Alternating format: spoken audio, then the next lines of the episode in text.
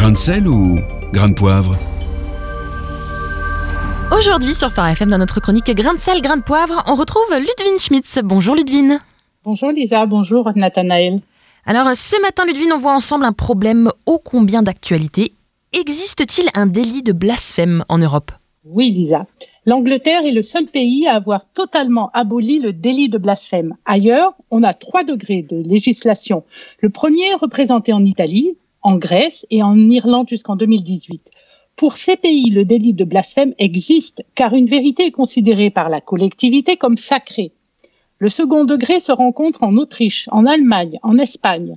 Là, on veut préserver le sentiment des croyants. L'Allemagne, par exemple, punit jusqu'à trois ans d'emprisonnement quiconque injurie publiquement une communauté de croyants lorsque l'ordre public en est troublé.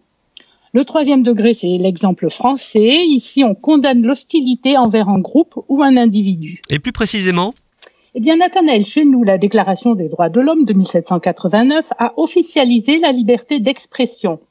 En 1881, une loi abolit le délit de blasphème. Mais en 1972, la loi Pleven l'amende, c'est-à-dire la restreint en créant les délits d'injure, de diffamation et de provocation à la haine, à la violence ou à la discrimination en raison de l'appartenance ou de la non-appartenance à une race, une ethnie, une nation ou une religion. Cela peut paraître flou, certes. En 2007, les juges précisent la position française dans l'affaire des caricatures de Mahomet parues dans Charlie Hebdo. On peut insulter une religion, ses figures et ses symboles, mais il est interdit d'insulter les adeptes de la religion.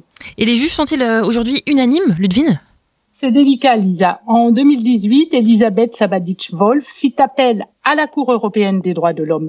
Elle avait qualifié le prophète Mahomet de pédophile lors d'une conférence du parti d'extrême droite autrichien et elle trouvait que cette condamnation pour blasphème par la justice autrichienne contredisait la liberté d'expression ancrée dans la Convention européenne des droits de l'homme.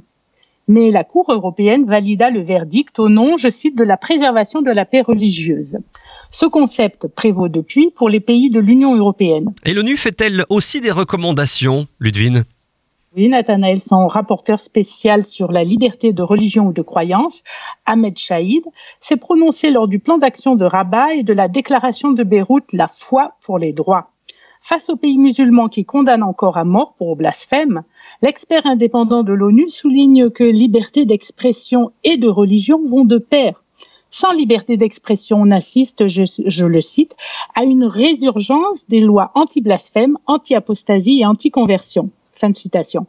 Ahmed Chaïd prévient les lois de censure voulant protéger des communautés religieuses violent en fait des droits élémentaires comme la, la liberté de religion. Et cela signifie-t-il aussi que les chrétiens doivent tolérer le blasphème, Ludwine? Euh, Sur le fond, oui, Nathanaël. Car lorsque nous-mêmes nous affirmons que Jésus est fils de Dieu qu'il pardonne les péchés, eh bien nous blasphémons aux yeux des musulmans et des juifs. Bon, par contre, sur la forme, rien ne justifie la vulgarité débridée ou la provocation agressive. Euh, c'est souvent un défaut euh, d'éducation ou d'empathie ou tout simplement du mauvais goût. Merci beaucoup, Ludwig Schmitz. Merci à vous. Réécoutez, partagez. Tous vos replays sont sur farfm.com.